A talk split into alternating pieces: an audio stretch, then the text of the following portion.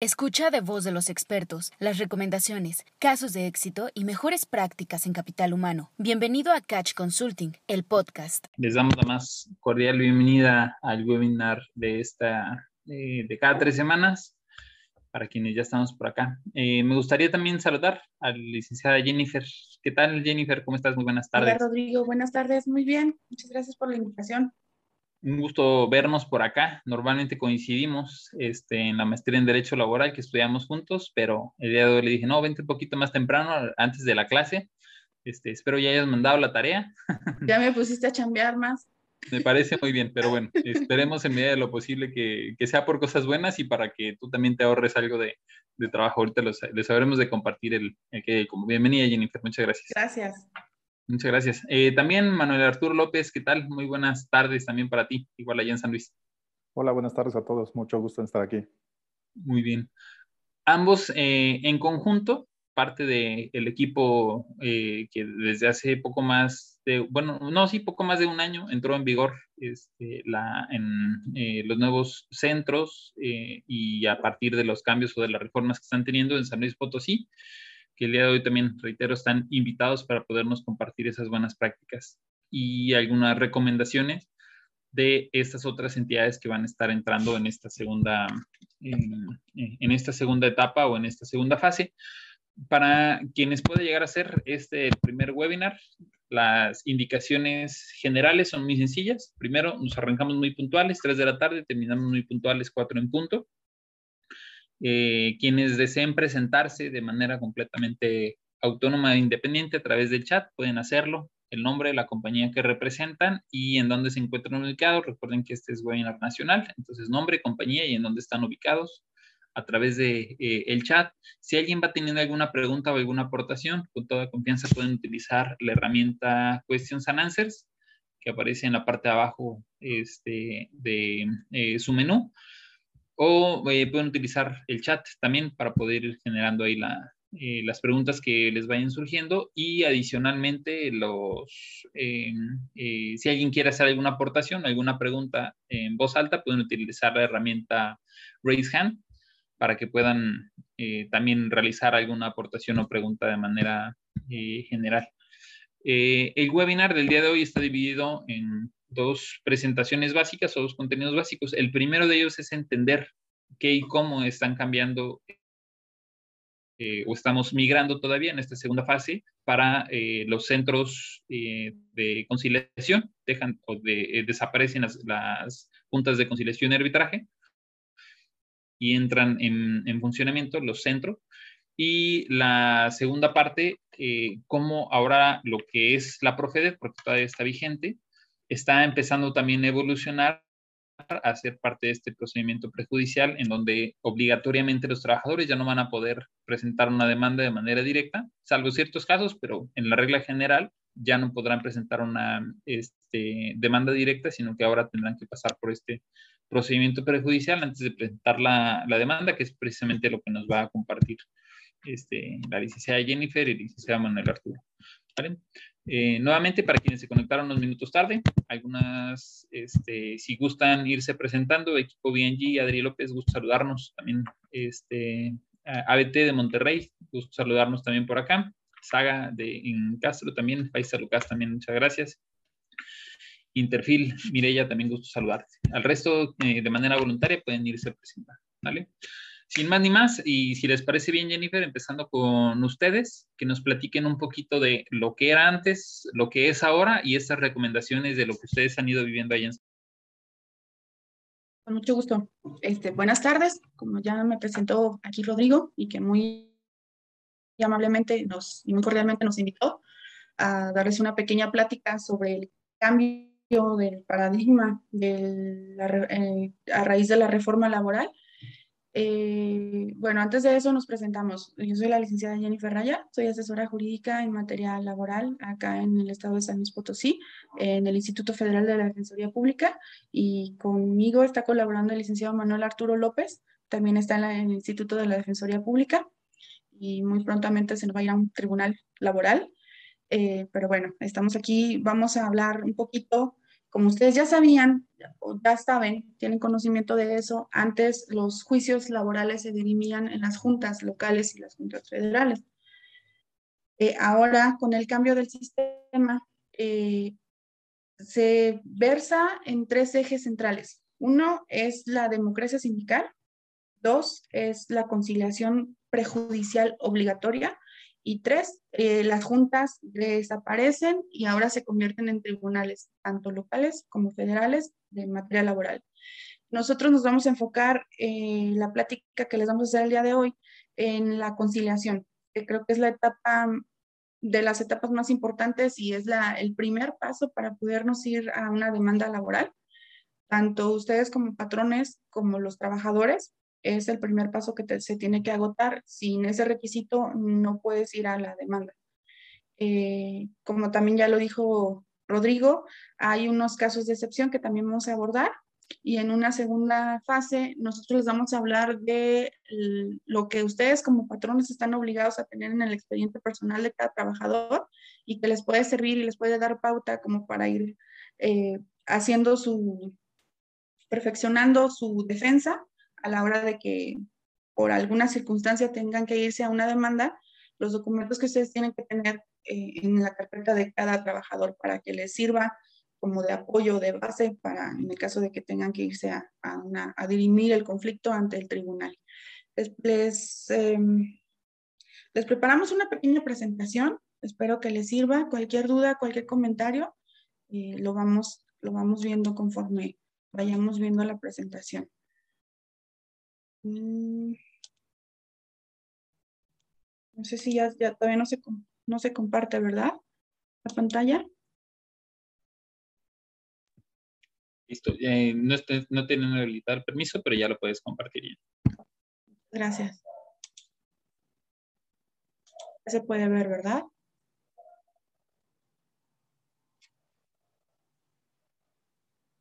¿Sí se puede apreciar?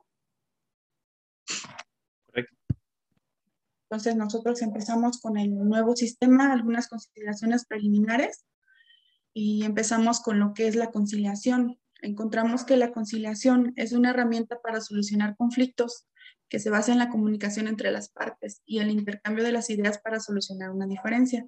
En este proceso, las partes son acompañadas por un tercero experto que se denomina conciliador. Eh, algunos principios fundamentales que rigen el procedimiento de la conciliación prejudicial eh, sería el, principio de buena fe. Esto viene en la Ley Federal del Trabajo, donde nos dice que todas las partes que acudan a instar a una autoridad eh, judicial o administrativa tienen que obrar de buena fe, sí o sí, a partir de esta reforma. No podemos ir ya con demandas oscuras, no podemos presentar hechos que no fueron ciertos, tanto los patrones como los, los trabajadores. El principio de celeridad, esto va enfocado a... La idea central es que todos los asuntos se agoten en el menos tiempo posible. La confidencialidad, todo lo que se agota en una conciliación es confidencial para ambas partes. No se puede traer a la, a la luz ningún acuerdo, ninguna conversación que se tuvo en la conciliación, no se puede plasmar en una demanda, ni en una contestación, ni se puede alegar en, ya cuando se dirima ante el tribunal laboral. La equidad, ambas partes eh, eh, tienen la, posibilidad de estar en igualdad de derechos, igualdad de posibilidades de defender sus derechos ante la, ante la instancia judicial y debe de ser imparcial también. Es decir, que no, el conciliador no se debe de enfocar solamente en proteger los derechos, digamos, del trabajador sin ver la situación del patrón. El principio de flexibilidad. Este principio nos habla de que si bien es cierto, por ahí algún conflicto que se pudiera llegar a presentar, eh, probablemente las partes eh, se bajen de la perspectiva que ellos tenían, de la posibilidad que ellos tenían de demandar, no sé, el monto, monto total que se les pudiera llegar a condenar en la sentencia, sean flexibles y puedan convenir que se les pague menos o se les reajuste el pago a esto se refiere con la flexibilidad. un principio muy importante es la irrenunciabilidad de los derechos. Este es, va más enfocado, va más encaminado a la protección de los derechos de los trabajadores. Hay ciertos principios, hay ciertos derechos a los que no puede renunciar, aun y cuando lo pactaran entre, en, en la conciliación. Esa es una obligación del centro de conciliación, velar y tutelar porque no se, no se renuncia a derechos en, la instancia conciliatoria.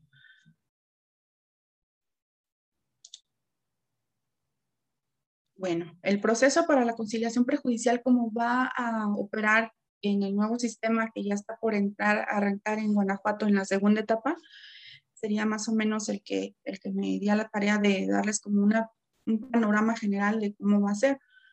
El procedimiento de conciliación se va a llevar a cabo ante el Centro Federal de Conciliación y Registro Laboral, esto en materia federal, o ante los centros de conciliación local, según la competencia y no podrá exceder de un término de 45 días naturales. Eh, se va a iniciar con la presentación de la solicitud de la conciliación, ya sea por la parte trabajadora o por el patrón, ante el centro respectivo. Eh, la autoridad, en ese momento, en el momento en el que ustedes llegan a solicitar una conciliación, les tiene que asignar un número de identificación y un número de folio a esa conciliación.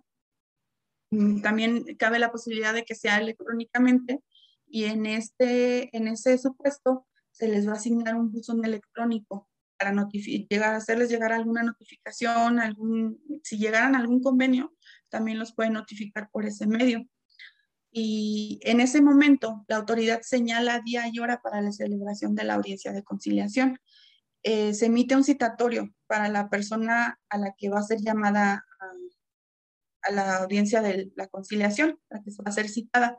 Ese, citatorio, por lo general, eh, ahí en el centro de conciliación, nos les piden a los trabajadores o a la parte que fue primera a instar la conciliación para que lo presente a la parte con la que pretende llegar a la a dicha conciliación. Mm, la audiencia de conciliación, las partes deben, deberán acudir, eh, tratándose del trabajador, tiene que acudir personalmente Puede ir acompañado de un asesor o una persona de su confianza, pero no va a ser reconocido como tal. Es decir, cuando entra la conciliación, tienen que entrar solas las dos partes, tanto el trabajador como el patrón. Sí pueden ser asistidos previamente de la conciliación, pero al momento de que entran con el conciliador, no pueden estar acompañados ni de un abogado ni de una persona de su confianza. Y para el patrón, mm, aquí puede acudir personalmente el patrón o por conducto de su representante. Y el representante deberá contar con facultades suficientes para obligarse en su nombre en el caso de que llegaran a un convenio o si no llegan a un convenio también para hacerlo valer en la instancia judicial. Mm, en esta parte, eh, las partes deben identificarse plenamente ante la autoridad conciliadora y en su caso el representante legal del patrón deberá acreditar su personalidad. Una vez presentadas las partes, una vez que ya se les entregó el citatorio y que las dos acudieron en la fecha y en la hora en el que el centro de conciliación determine, se lleva a cabo la conciliación, van a entrar a una sala, una sala conciliatoria.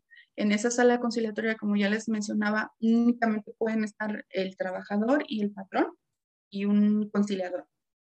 El conciliador empieza eh, presentándose, empieza dándoles más o menos el panorama del el motivo por el que están ahí. Puede ser algún despido, puede ser alguna falta de pago de alguna prestación. Eh, y los, les empieza a, mm, a invitar a que inicien alguna plática de si es posible, no sé, en el caso de, por ejemplo, de un despido, si cabe la posibilidad de que se le regrese el trabajo, si cabe la posibilidad de que se le reinstale o, o, si no llegaran a un acuerdo, pues también se plasma ahí los motivos por los cuales no se pudiera materializar la conciliación. Y el conflicto en la etapa prejudicial, en una conciliación, se podría desencadenar en dos opciones.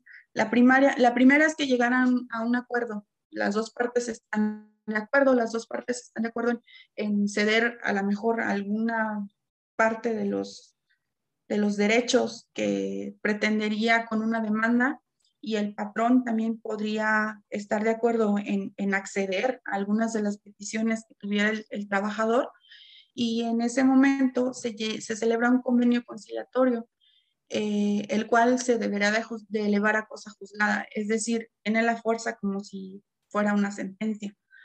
Pero para que ésta se cumpla y para que no tenga más eh, efectos, se tiene que materializar.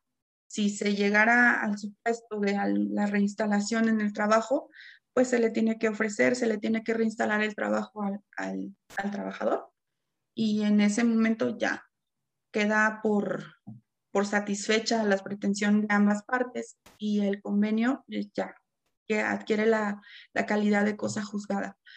Si no se llega a materializar el convenio, es decir, si lo celebraran, pero por alguna causa no lo llegaran a materializar, ese convenio puede solicitarse eh, su cumplimiento a través de un tribunal. Un tribunal laboral es el que se va a encargar de emitir un fallo en donde va a declarar que se cumpla los medios y las formas, pues ya se van a determinar si es una sanción pecuniaria, entonces pues, ya el tribunal tiene la facultad y tiene la firmeza y la fortaleza de, de, iniciar las gestiones que crea oportunas y pertinentes para que se le pague la cantidad que, que a la que llegaran acordada. Si fuera alguna reinstalación, pues también el tribunal tiene la, la determinación y la decisión de, obligar al patrón a cumplir con ese convenio celebrado en la instancia prejudicial de la conciliación. Ahora bien, si las partes no llegaran a un acuerdo en la primera audiencia de conciliación, pero ellas están en pláticas, es decir, ustedes se encuentran en alguna plática todavía conciliatoria, a lo mejor por ahí hay algún punto que no pueden en ese momento llegar a materializar, pueden solicitar una segunda conciliación siempre y cuando esté dentro de los 45 días que señala la ley. Si no llegan a un acuerdo en esa segunda instancia, se emite una constancia de no conciliación para que se pueda estar en posibilidad de acudir ante la autoridad judicial para iniciar ya, ya con la demanda. Recordemos que el término para la instancia judicial es de 60 días. Una vez presentada, aquí hay un paréntesis, una vez presentada la, la solicitud de conciliación, el término para la prescripción se interrumpe. Se interrumpe y se vuelve a reanudar una vez que se tenga la constancia de no conciliación. Y como ya lo había dicho, en ninguno de los supuestos las, partes podrán ventilar lo manifestado en la conciliación. Al acuerdo al que llegaron, acuerdo al que se haya negociado, del, del cual se haya platicado, no se puede hacer valer en la demanda ante un tribunal. No podemos llegar a decirle, es que en la conciliación tú me dijiste tal cosa, tú me ofreciste tal cosa, y, no podemos llegar a hacer eso. Eh, aquí un punto muy importante, también como ya lo decía Rodrigo, la reforma laboral establece que la obligación de los trabajadores y patrones es solicitar el procedimiento de conciliación previamente a iniciar un juicio ante los tribunales laborales.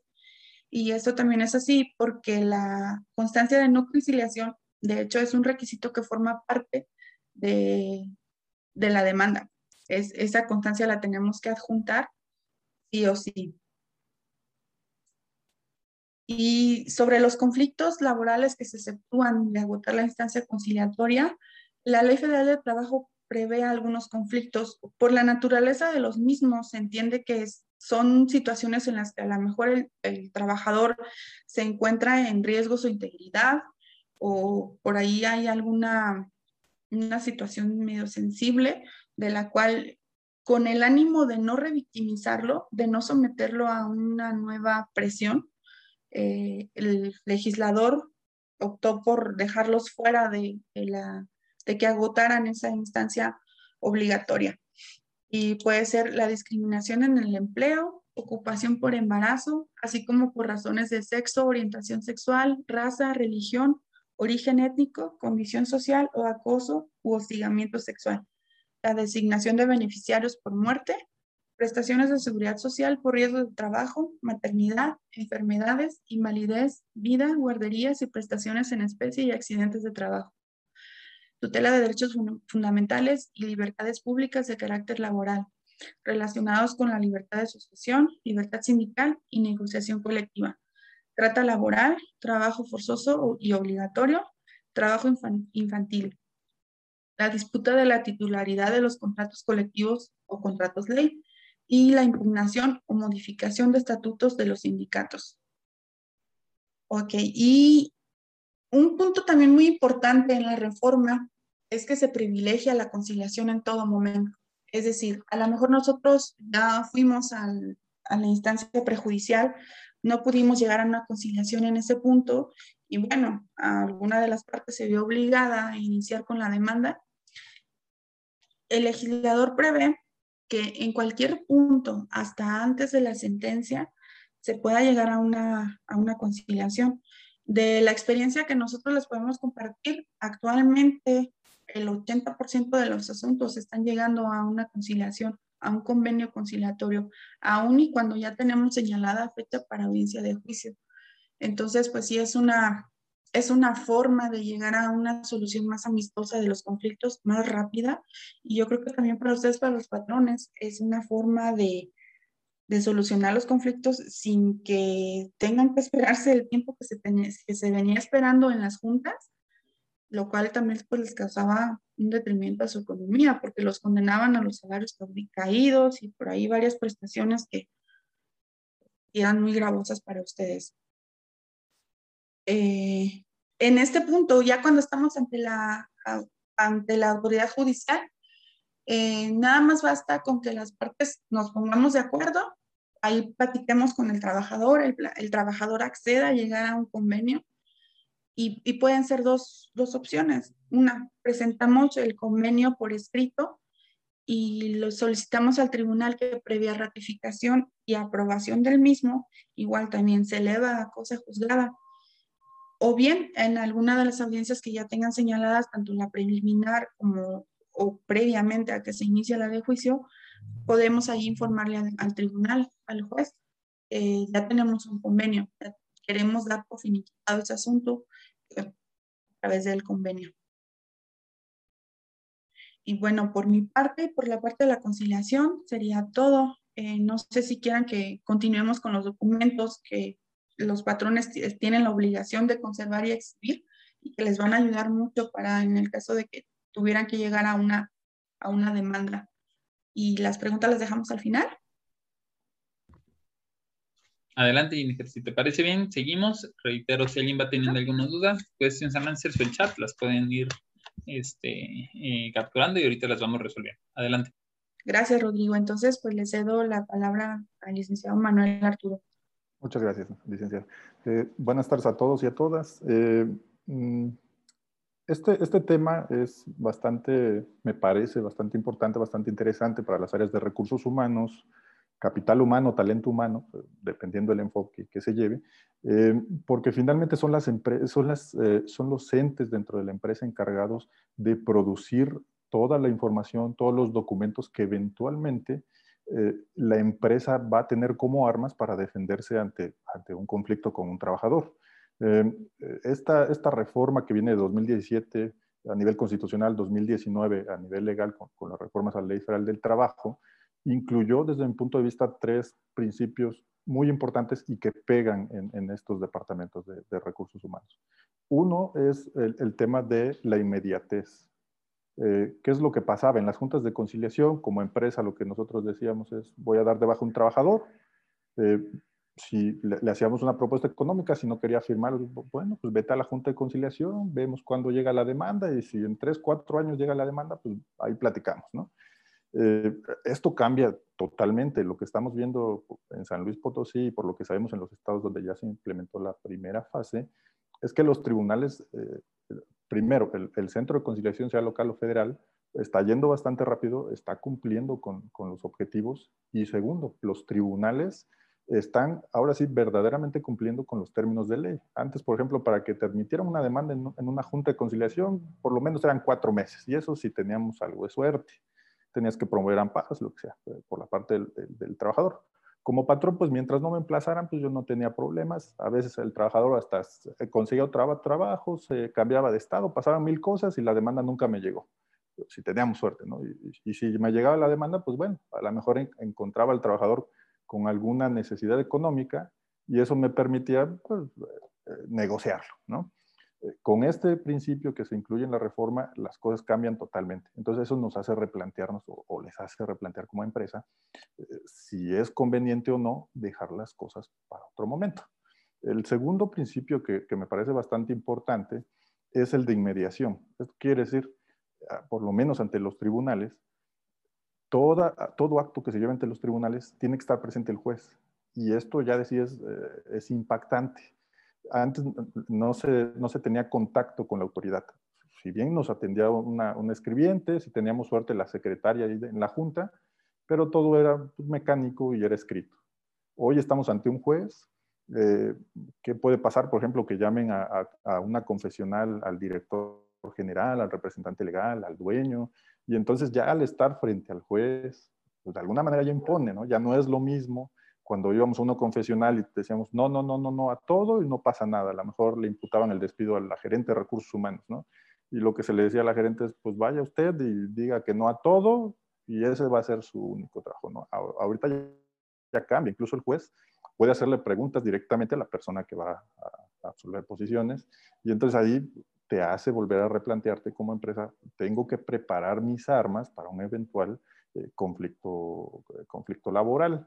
Y por último, el, tercer eh, principio que me parece muy relevante para las empresas también, y en especial las áreas de recursos humanos, es el principio de realidad.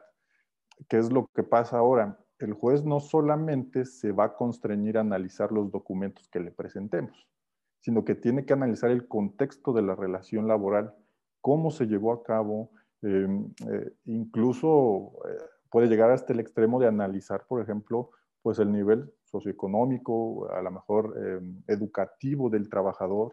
Si nosotros como empresa presentamos una renuncia, por ejemplo, y esto se ha dado en el caso de mujeres embarazadas, ¿no? hay, ya eh, un criterio muy establecido en el que dice que aun cuando la empresa, eh, digamos, se defiende con una renuncia por escrito de una trabajadora embarazada, eh, lógicamente, digamos, no podría seguirse eso. ¿Por qué? Porque la, la, persona embarazada, la mujer embarazada, está en un estado de necesidad. Entonces, no es muy razonable que estando en un estado de necesidad no renuncie. Aún así, cuando le hayamos escribir eh, la renuncia de propia mano, eh, le pongamos huella, le pongamos firma, le pongamos el nombre usando el texto, el juez lo que al final va a analizar es el contexto en donde se creó ese conflicto laboral.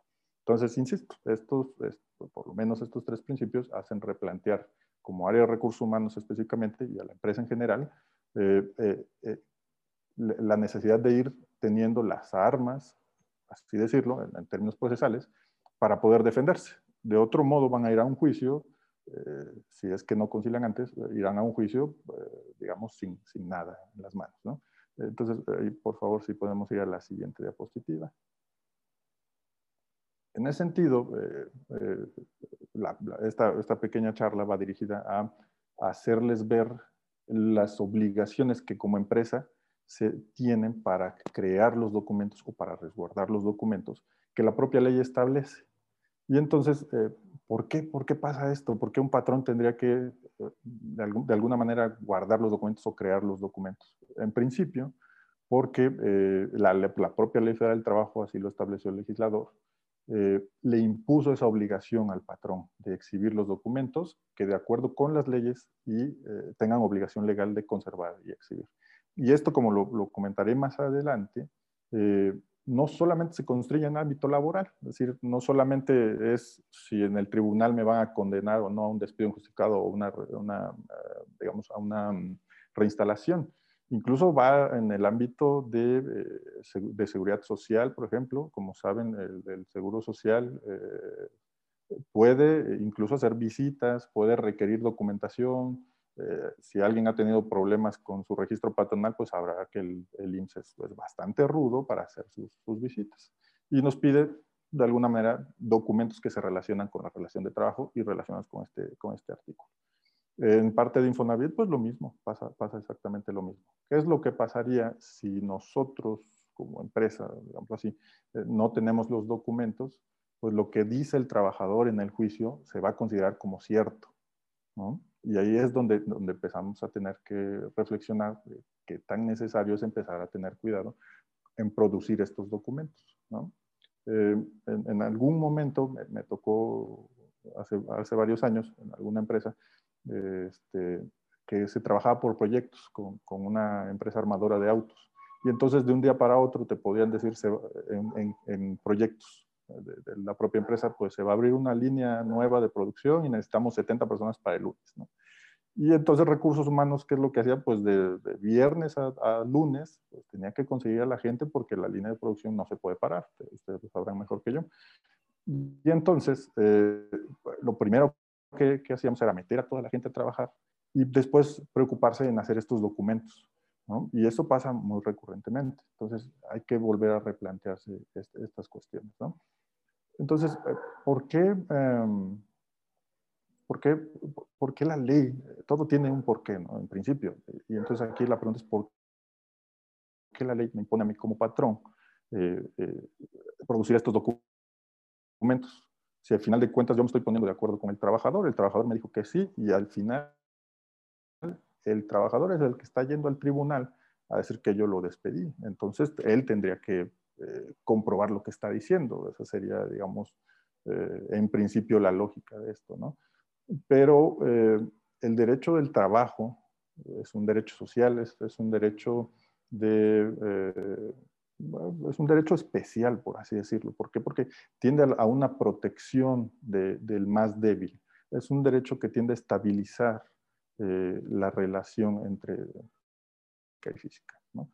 Y, y, en y, en consecuencia de eso, aquí les pongo tres nociones eh, específicas. Eh, creo que nos pasamos una diapositiva, si podemos dejar una. Ah, Perfecto, la siguiente, gracias. Okay. Entonces, una atrás, atrás nada más. Gracias.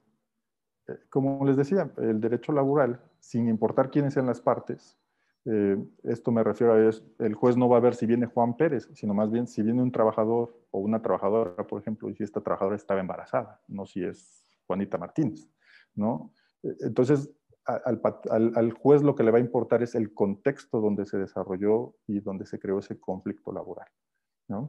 Eh, lógicamente esto parte de una premisa de que hay una relación jurídica entre dos desiguales. Uno que tiene los medios para poder defenderse, incluso económicos, este, y el otro que es la parte débil. Entonces, aquí eh, el derecho lo que pretende hacer con esta carga que le impone a los patrones de, exhibir los documentos, de, producir y exhibir los documentos, es darle al trabajador un derecho de defensa. ¿no? y eh, en todo caso, lo que nos dice este 784 es eh, qué es lo que se debería, cuando hay un conflicto, qué es lo que al patrón le corresponde probar. Eh, y aquí es lo que les decía, si la relación de trabajo se da entre dos desiguales, eh, entonces el, el, derecho laboral lo que va a intentar hacer vía estos artículos es equilibrar las fuerzas. Y entonces, por ejemplo, se da el caso de que si yo no tengo un contrato y el trabajador me dice que entró en 2007, y yo sé que según mis registros entró en 2009, no voy a tener con qué comprobar. ¿no? Entonces, si el trabajador dice una fecha y el patrón dice otra, le corresponde al patrón comprobar la fecha que dice. Si no lo llega a comprobar o si no exhibe los documentos, se tendrá por cierta la fecha que dice el trabajador. Así no se empieza a crear problemas. Eh, la antigüedad del trabajador, en ese mismo sentido. Las faltas, que es algo muy recurrente.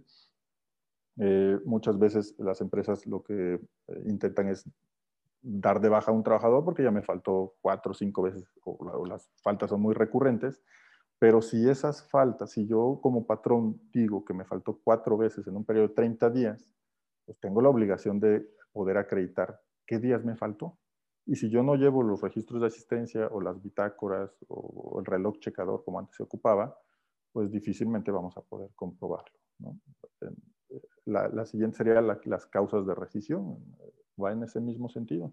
Si eh, las causas de rescisión es un catálogo restringido, digamos, de de, eh, de causas, valga la, redundancia, por las cuales el patrón puede dar por terminada la relación de trabajo. No puede haber otra causal de rescisión que no esté en ese catálogo restringido y algunos casos en eh, situaciones análogas. Y entonces, por ejemplo, si yo digo que el trabajador eh, vino borracho, tendría que acreditarlo. ¿Y cómo lo voy a acreditar si no estoy generando los documentos adecuados? no, no sería suficiente, por así decirlo, el que eh, se levante un acta administrativa en el que diga la gerente de recursos humanos que se dio cuenta que viene con, que, desprendía un fuerte aliento alcohólico, ¿no? sino que hay que comprobarlo con elementos objetivos. Eh, eh, la siguiente, y, me parece que aquí viene lo importante, un, un, un por qué más sería necesario ponerle atención a los documentos que, que se deben generar como patrón, es que antes, ¿qué es lo que pasaba? Cuando, cuando había un conflicto, llegaba el abogado laboral, sea interno, sea externo, y les preguntaba, bueno, ¿qué tenemos? ¿Qué hay de documentos? Y lo que se decía es, pues, o no hay nada, o solamente tengo un contrato, o solamente tengo esto. Y en determinadas circunstancias, el abogado lo que establecía era una, una, estrategia jurídica en la que eh, se basaba en decirle al trabajador, pues sabes qué, regrésate a trabajar, te ofrezco el trabajo. Esto lo que se buscaba como consecuencia es que si el trabajador no aceptaba, como probablemente podría pasar, entonces el trabajador es el que tenía que acreditar que efectivamente se le despidió.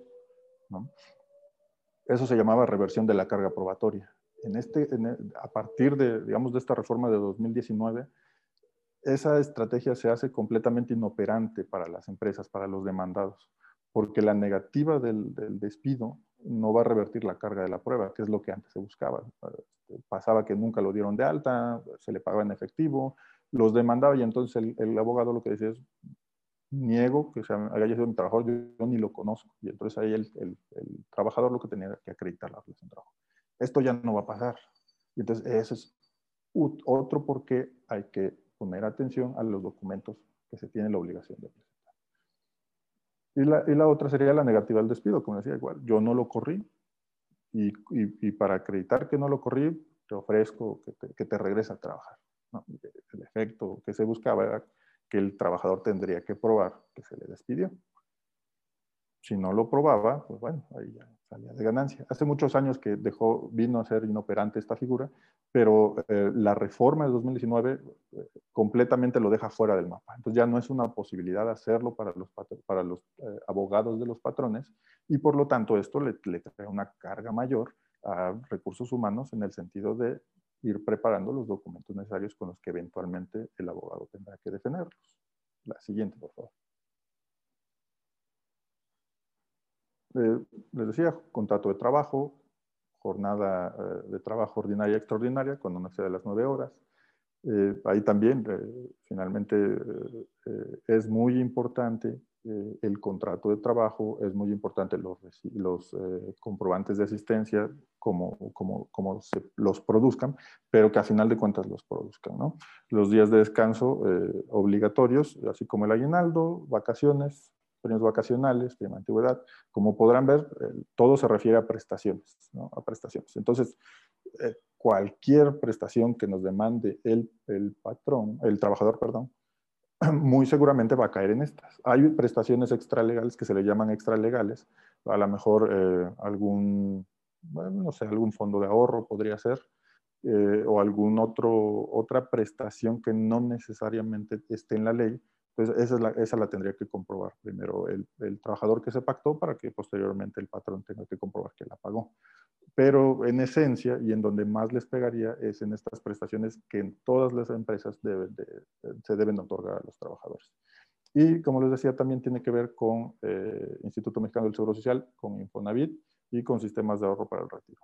Eh, además de que eventualmente tenga que presentar esos documentos en un juicio laboral, como les decía, el, IMSS, el Infonavit pueden llegar a su domicilio este, a través de una orden de visita y eh, pedirles también los documentos. Eh, ahí hay un tema, por ejemplo, en, la ley, en, la ley, del Seguro Social y en la Ley de, Federal del Trabajo, no necesariamente se, se, tocan, y ustedes lo sabrán bien en el tema, por ejemplo, de la integración del salario del artículo 27. No, este, no coincide eh, Ley Federal del Trabajo con Ley del Seguro Social. Algo similar pasa con los documentos, pero finalmente lo que aquí intento es pues, que tómenlo en cuenta para este, evitar eventualidades. La siguiente, por favor. Yo aquí está la, em, eh, digamos, la consecuencia. ¿Qué, ¿Qué, pasaría, por ejemplo, hace algunos, hace algunos meses hubo algunas inundaciones bastante fuertes en el Estado de México, por ejemplo, en Hidalgo, Y seguramente muchos documentos se perdieron. ¿Qué pasaría? Porque podríamos decir, bueno, pues ya estamos en el juicio, pero fíjate que se inundó la empresa y pues todo se, se, echó a perder. No tengo nada que presentarte. Pues bueno, esa circunstancia no releva al patrón para acreditar con otros medios el salario, el horario, la jornada de trabajo, el pago de aguinaldo, todo lo que vimos en el artículo anterior. Entonces, son consecuencias bastante fuertes que se van presentando en un, juicio. Adelante, por favor. Y esto es algo que, que, refleja, digamos, la, la, realidad en las relaciones laborales. Eh, en un contrato civil la voluntad se compromete. Dos partes en igualdad de circunstancias, en una, en una relación horizontal, ponen eh, condiciones recíprocas, es decir, uno pone una condición, el otro está de acuerdo, no está de acuerdo, la renegocia a la mejor y lo establecen en un contrato, pero las dos partes están de acuerdo. En una relación laboral no pasa eso. En una relación laboral lo que está pasando es que una persona, eh, en este caso el patrón, tiene un don de mando sobre el trabajador. Y ese don de mando eh, implica que de alguna manera la voluntad del trabajador e incluso la libertad del trabajador en, cierto grado se subordine al, patrón. Entonces es una relación vertical lo que tenemos en, el derecho laboral, a diferencia del derecho civil, por ejemplo, mercantil, que es una relación horizontal. Y en virtud de esa relación vertical eh, es, es la existencia de estas obligaciones que le impone la ley a los patrones, para tratar de mediar la situación, eh, las circunstancias en un, juicio laboral. La siguiente, por favor. Y estas son eh, razones del por qué, pues, algo de lo que ya se había comentado. Hay evidentes desigualdades económicas y sociales entre patrón y trabajador. Hay una parte que por disposición de ley es el encargado de producir, manipular y conservar los documentos. Eh, en base al principio realidad, el fin del procedimiento laboral es el descubrimiento de la verdad y esa verdad pues, se va a llegar, entre otras cosas, el, juez, de los documentos que, que se exhiban en el, en el juicio. Y, eh, digamos, todo esto trae como resultado eh, una igualdad por compensación, que es una herramienta que va a, que tiende a, corregir esas desigualdades que naturalmente se presentan en una relación laboral. Por lo tanto, eh, las partes no están en igualdad de armas y lo que pretenden estos artículos es que lo estén. La siguiente, por favor. Por tanto, si una de las partes en la relación laboral es la que produce o conserva un medio de prueba, si es la que redacta los documentos, si es la que tiene la facultad de sancionar a la otra, o si puede solventar o soportar en mayor grado los gastos procesales, por un mejor abogado, puede ser incluso un despacho grande de abogados, una empresa, por ejemplo. Eh, eh, entonces, salta a la vista que la posición eh, o situación material de las partes incide en el resultado del proceso. Y eso es lo que precisamente trata de eh, eh, evitar estos artículos o estas obligaciones impuestas a los patrones. Insisto, que es la igualdad ante el proceso. Y como complemento del, del, artículo 784 que nos dice qué es lo que este, tendría que comprobar el, patrón en caso de, digamos, de, que, que, haya duda en el juicio. Eh, el artículo 804 lo que nos dice, nos establece es eh, los documentos que tiene la, obligación de conservar y exhibir en juicio el patrón. Y este es el artículo al que le tendrían que poner mucha atención porque finalmente es donde les establece qué es lo que deben tener como mínimo. Insisto, como mínimo porque eh, puede dar, en este principio de inmediación, eh, que quiere decir que el juez va a estar presente y que va a intervenir proactivamente en el desarrollo del procedimiento, el, juez puede pedir algunos otros documentos, algunos otros informes autoridades y entonces, este, pues ahí puede salir a la, luz la verdad, ¿no? Entonces, eh, ¿cuáles son estos documentos? Como ya habíamos dicho, los contratos individuales de trabajo, el contrato colectivo o contrato ley aplicable cuando sea el caso, las listas de raya, nóminas de personal cuando se lleven en el centro de trabajo o recibos de pago de salarios. Ahí eh, una nota importante es, eh, no es que esta fracción no te dice que, que, podrías no llevarlos, sino lo que te establece es que tienes que llevar alguno de estos, ¿no? Se da mucho en los juicios que lo que te dicen es, pues no te exhibo los recibos de, raya o la nómina del personal o los recibos de pago de salarios porque no los tengo. Pero si ustedes van a la fracción quinta, eh, te habla de los demás que señalan las leyes. Y, por ejemplo, em, en, cuanto a, leyes fiscales, pues hay una obligación, por ejemplo, de timbrar los recibos de nómina.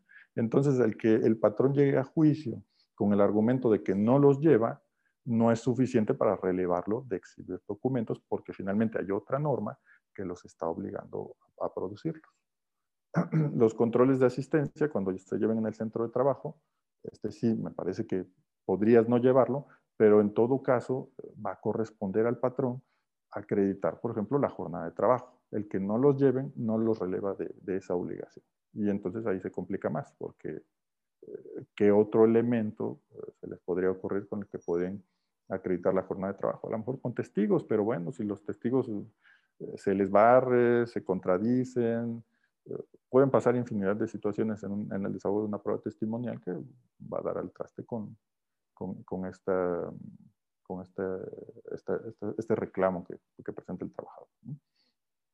La, la, parte de, pago de utilidades, vacaciones y aguinaldos, y las primas, se refiere a prima de antigüedad, prima vacacional, prima de antigüedad, digo, en caso de que haya terminado la relación de trabajo, ¿no?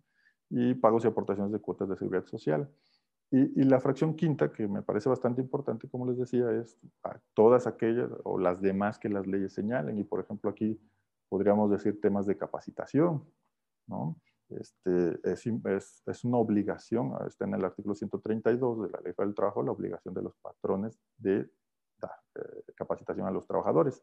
Y entonces podría presentarse la Secretaría del Trabajo en una inspección extraordinaria en, materia de capacitación, por ejemplo, y pedirles este tipo de documentos. Este, estos temas de capacitación, por ejemplo, no se quedan en la Secretaría del Trabajo. El trabajador puede llevarlos a juicio, a juicio laboral y entonces ahí van a necesitar exhibirlos. Eh, en la cuestión de las normas oficiales mexicanas, el año pasado estaba todavía muy de moda la norma 035, por ejemplo, ¿no? este, que tenía que ver con factores de riesgo psicosocial. Entonces, pues lo mismo, el artículo 132 establece el cumplimiento de, las normas. Este, y dentro de estas, pues vienen en, materia de seguridad de higiene, capacitación de adiestramiento, etcétera. Muchas normas con las cuales que también habría que ir eh, considerando, eh, ir produciendo los documentos. Eh, el reglamento interior de trabajo, que igual este, es específicamente el documento donde el patrón establece las sanciones que, pueden hacerse acreedores los trabajadores. Si las sanciones no están en el reglamento interior de trabajo, dicho sea de paso, no pueden aplicarse. contratos colectivos, IMSS Infonavit, que es lo que les comentaba, y bastante importante también, eh, que hemos visto ahora en la práctica, es la declaración de beneficiarios. En las juntas de conciliación, ¿qué es lo que se hacía? El trabajador iba, este, promovía su juicio de declaración de beneficiarios, se podía llevar bastante tiempo, pero dentro de eso, pues, eh, digamos, no, no repercutía mucho al patrón porque no se le pedía relativamente nada. Ahora lo que estamos observando es que el tribunal lo que está haciendo es requiriendo, aparte, digamos, de la contestación de la demanda, está requiriéndole al, al, al, patrón si el trabajador señaló beneficiarios. Y esto puede ser, por ejemplo, en el contrato de trabajo, ¿no? Esa puede ser una. Pero esa sería para prestaciones eh, legales. Este, pero, por ejemplo, hay, hay empresas que les dan seguros de vida, ¿no? Y dentro de estos seguros de vida eh, se establecen también beneficiarios. Este, en la póliza se establecen beneficiarios. Son, son para eh, prestaciones distintas, digamos, a las establecidas en la ley del trabajo y también esto les está requiriendo el, el, tribunal. ¿no? Entonces también ah, valdría la pena poner atención a estos detalles porque finalmente pueden estarles también requiriendo esto. Ahora, si tienen, si el trabajador ya les señaló beneficiarios, eh, pues facilita mucho las cosas. No quiere decir que la empresa directamente le pague al beneficiario, no lo recomendaría, este, porque finalmente que paga mal paga dos veces. ¿no? Hay que tener cuidado con eso, pero sí facilita mucho el procedimiento de declaración de beneficiarios. La siguiente, por favor.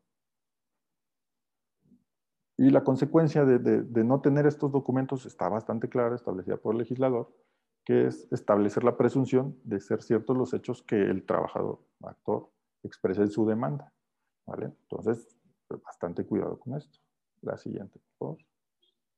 Y bueno, este es un, es un cuadro que, que, saqué de un libro que tengo eh, sobre la prueba de inspección. eh, que me parece eh, nos ayuda bastante a comprender el tema en el sentido de que, pues bueno, cómo se relacionan estos dos artículos. Y acá, por ejemplo, lo que el autor nos dice, ¿no? Si, ¿Cómo compruebo, cómo podría comprobar la fecha de ingreso? Con el contrato de trabajo. ¿Cómo podría comprobar a lo mejor el disfrute de vacaciones con los comprobantes de pago de vacaciones correspondientes, a lo mejor con la solicitud incluso de las vacaciones, etcétera? Hay, bastantes documentos que se pueden hacer, ¿no? ¿No? Eh, sería eso. La siguiente, por favor. Bueno, es el principio de realidad que les comentaba. Adelante. Y bueno, eh, como último punto a tomar en cuenta también, me parece que es, eh, se presenta mucho en el área de recursos humanos, tiene que ver con el tema de, las bajas de los trabajadores, sea por renuncia voluntaria, sea por rescisión, sea este, por despido, por así llamarlo, es eh, la formalización de, esa terminación. ¿no? estábamos, ah, la, la reforma del 2019 abre la posibilidad de que el convenio se pueda llevar a cabo entre particulares, es decir, entre la empresa y el trabajador en las instalaciones de la empresa. Sí se puede hacer, antes el artículo 33 no establecía esa posibilidad, eh, ahora sí se puede establecer, sin embargo hay que tomar en cuenta que todo convenio o liquidación para ser validado eh, Debe constar por escrito, debe contener la relación de los hechos que lo motiven y los derechos que comprende, por supuesto, pero debe ser ratificado ante los centros de conciliación o ante el tribunal. Esta sería mi recomendación. Es mayor certeza jurídica, por supuesto, que un tribunal o el centro de conciliación, en su caso, digan, no hay eh, renuncia de derechos. En, tu documento no hay renuncia de derechos, por lo tanto es válido. Esa es una. Y la otra es que una autoridad está dando fe de que el trabajador firmó el documento a, diferencia de que si lo hacemos entre particulares, pues, primero podrían objetarte pues, la, firma, ¿no? Podría decir el trabajo no es mi firma, no es mi huella, o que muy, eh, de muy mala gana, de muy mala manera, el trabajador pues haga otra firma, otro garabato, yo qué sé, y te lo vuelva, a, te lo vuelva a, a, pedir, te demande o algo puede pasar, ¿no? Entonces, hay también algo para tomarse en cuenta es aprovechar que en estos momentos el centro de conciliación, eh, en caso de ser eh, este, una terminación o, ser el convenio más bien fuera de juicio, pues lo está haciendo bastante rápido y lo está haciendo bastante bien, eh, por lo menos aquí en San Luis Potosí lo hemos estado viendo. y en el caso de que sea en juicio, pues se hace entre los tribunales. ¿no? El, digamos, el, aquí el criterio que está tomando el tribunal es, si ya estamos en un procedimiento laboral ante el tribunal y quieren pactar las partes, lo pueden hacer en cualquier momento, se hace el convenio acá. Pero eh, si no hay una demanda, no se ha iniciado un procedimiento, no hay un expediente abierto, entonces tienes que irte al centro de conciliación. Antes lo que se hacía con patrones, voy a la junta o voy a la, mm, incluso en algunos estados era la Procuraduría de la Defensa del Trabajo la que te podía hacer el convenio. Entonces, este, también para, para tomarlo en cuenta. La siguiente, bueno, eso sería todo y, si hay espacio para preguntas, con mucho gusto. Muchísimas gracias, este, Manuel. Pues bueno, creo que eh, un montón de información que, aunque ya seguramente la mayoría de los aquí presentes podrían estarla conociendo, nos deja muy claro sobre todo, eh, y resalto dos principios fundamentales. El primero es que tiene que ser más rápido, expedito y conciso los temas tanto prejudiciales como judiciales. Eso quiere decir, podemos estarnos ahorrando o evitando problemas en medida en el que tengamos muy bien el respaldo y lleguemos y presentemos toda la información como debe de ser, cosa que anteriormente, por ejemplo, de aquellos trabajadores que de mala fe estaban demandando o llegaban a presentar una demanda por este, de los que nada más teníamos trabajando una semana y después ya no se presentaban. Ahora el hecho de que los juicios este, estén careados, el hecho de que ellos mismos, eh, teniendo esa práctica, mandaban a un abogado, a un representante y nosotros ni lo teníamos que ver, ahora ya no, ahora ya los podemos ver, solamente tenemos que ser muy cuidadosos en que las formas y la manera en que vayamos a presentar la evidencia realmente vaya eh, cumpliendo todos estos requisitos que aunque sí hay algunas cosas nuevas que cambiaron en la ley, realmente la carga de la prueba siempre ha estado al lado de nosotros como patrones, entonces no, no, lo, no lo dejemos de lado. Hay un par de preguntas en estos últimos minutitos, Manuel, que me gustaría este, preguntarles. Bueno, primero, pregunta Alan, este, y se los voy a ir compartiendo. En los códigos QR van a poder encontrar la información, pero de manera muy breve, nada más para que ustedes este, tengan la información. Ya saben que la pueden encontrar en el apartado eh, News. Y aquí está. Aquí están la entrada en vigor de las segundas este, etapas de conciliación. Mm. momento para, para compartírselas bien. Este, ah, la, fecha, por cierto, de, entrada en, vigor debería de haber sido eh, arrancando este mes de octubre, pero hace un par de semanas una publicación en el Diario Oficial de la Federación donde se extendió el plazo y eh, nos la mandaron al 3 de noviembre. Entonces, aquí está el mapa. Eh, nuevamente lo pueden encontrar en el apartado News con las entidades. Eh, estos estados en azul clarito son los que entramos en esta segunda fase, los que están dentro de Guanajuato, los que están dentro de Aguascalientes, Querétaro, Veracruz, Puebla, Tlaxcala, este, eh, y pues bueno, nos sumamos a los que ya están en azul oscuro, como San Luis Potosí, eh, como el Estado de México, que son de los más cercanos, como Durango, como Zacatecas, que ya habían arrancado desde la primera etapa, para que estén ahí en, información, actualizados en información. Ahora, eh, en, el caso de que tengamos un trabajador que no acredita o no pasa el periodo de prueba, le hacemos esta notificación me gustaría que nos platicaran, eh, tanto Jennifer como Manuel, va a llegar con ustedes el trabajador, un poco molesto porque no pasó su periodo de prueba, ya lo dimos de baja. ¿Cuál sería el procedimiento este, más platicadito de, cómo sería ahora a través de este eh, procedimiento prejudicial conciliatorio? Bueno, en primer término, el trabajador pues tendría que acudir al centro de conciliación para solicitar su audiencia conciliatoria. Ese sería lo primero que tiene que agotar.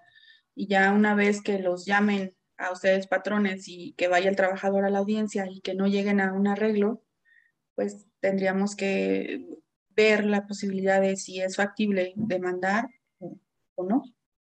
Ese sería el primer término a agotar. Trabajador este, ante la eh, defensoría y la siguiente pregunta va a ser, este, me dieron de baja porque me dijeron que no pasé el periodo de prueba, vencí a mí el domingo y el día de hoy, viernes, me acaban de hacer la notificación, estoy muy molesto. Me van a mandar a hablar a mí como patrón y vamos a tener este procedimiento este, conciliatorio. ¿Qué va a pasar en el procedimiento conciliatorio? Sí, bueno, esencialmente el procedimiento conciliatorio van a citar al patrón, va a citar al trabajador, eh, como decía la licenciada Jennifer, eh, preferentemente el trabajador no tendrá asistencia de un abogado, porque finalmente es una, se, trata de una, una, amigable solución, por así decirlo. Le dan el uso de la voz al trabajador, va a establecer cuál fue el conflicto, esencialmente va a decir que lo corrieron porque ah, le comentó a la empresa que eh, no, no cumplió, digamos, o, se terminó su, periodo de prueba o, su capacitación inicial, dependiendo. Eh, le darán el uso de la voz al patrón, el patrón podrá dar sus consideraciones. Algo importante a tomar en cuenta es que lo que se diga en, este procedimiento conciliatorio no puede ser tomado en cuenta de ninguna manera para el tema que, eventualmente llegue al tribunal. Eh, eso es bastante importante porque ni lo que diga el trabajador ni lo que diga el patrón este, al final puede verse reflejado ni en la demanda ni en la contestación de la demanda ya ante el tribunal.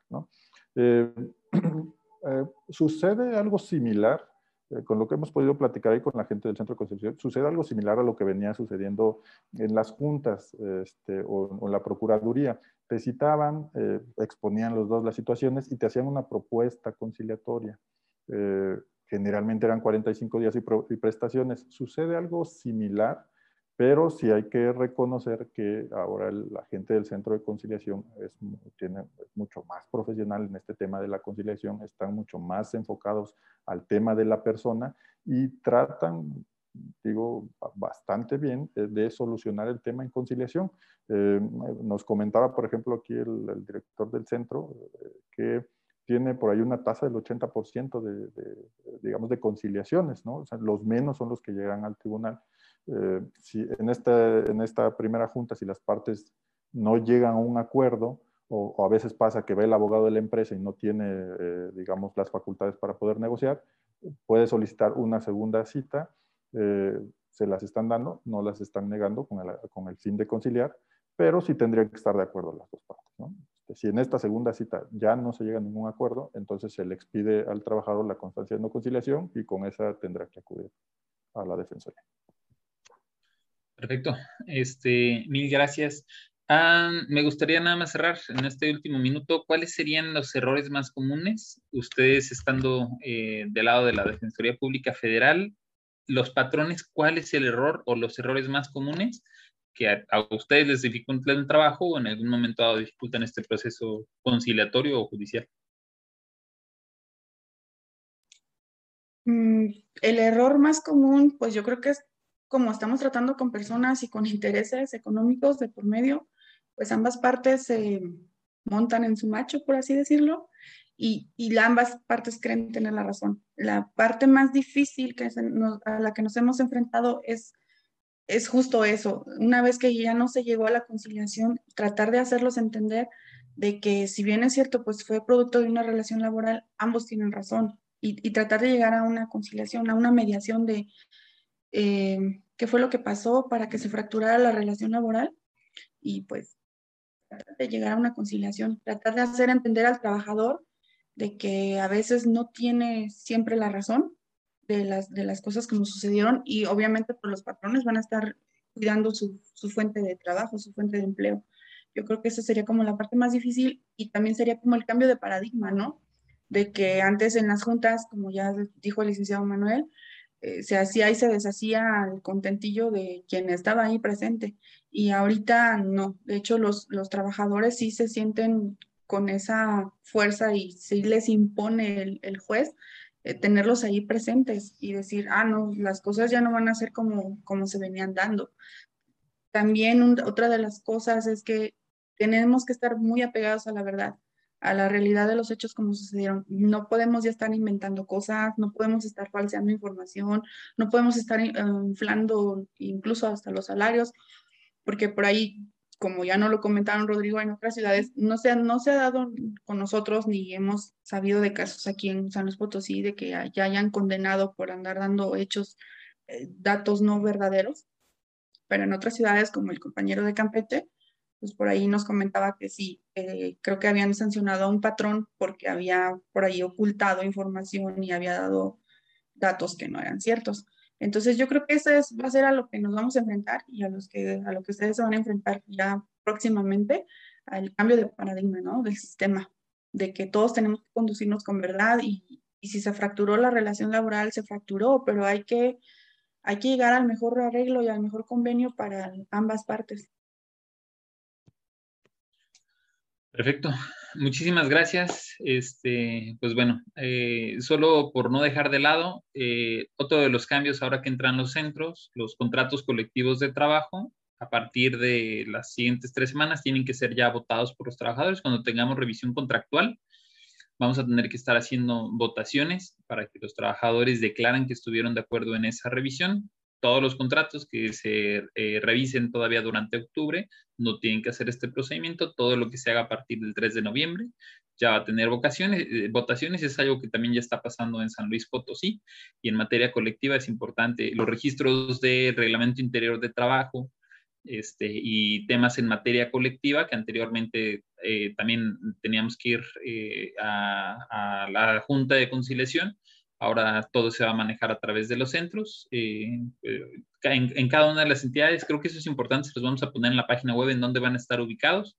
Como la mayoría de los aquí presentes, veo que hay muchos aquí de Guanajuato, eh, se fueron a la ciudad de León, ahora van a estar a un lado de los tribunales este, en la salida a Cuerámaro, entonces la mayor parte de esos trámites también se van a tener que hacer en la ciudad de León y me parece que en el centro comercial Galerías este, en León van a quedar los, los em, el centro. Se los voy a mandar la información, reitero, para que la puedan encontrar en la página.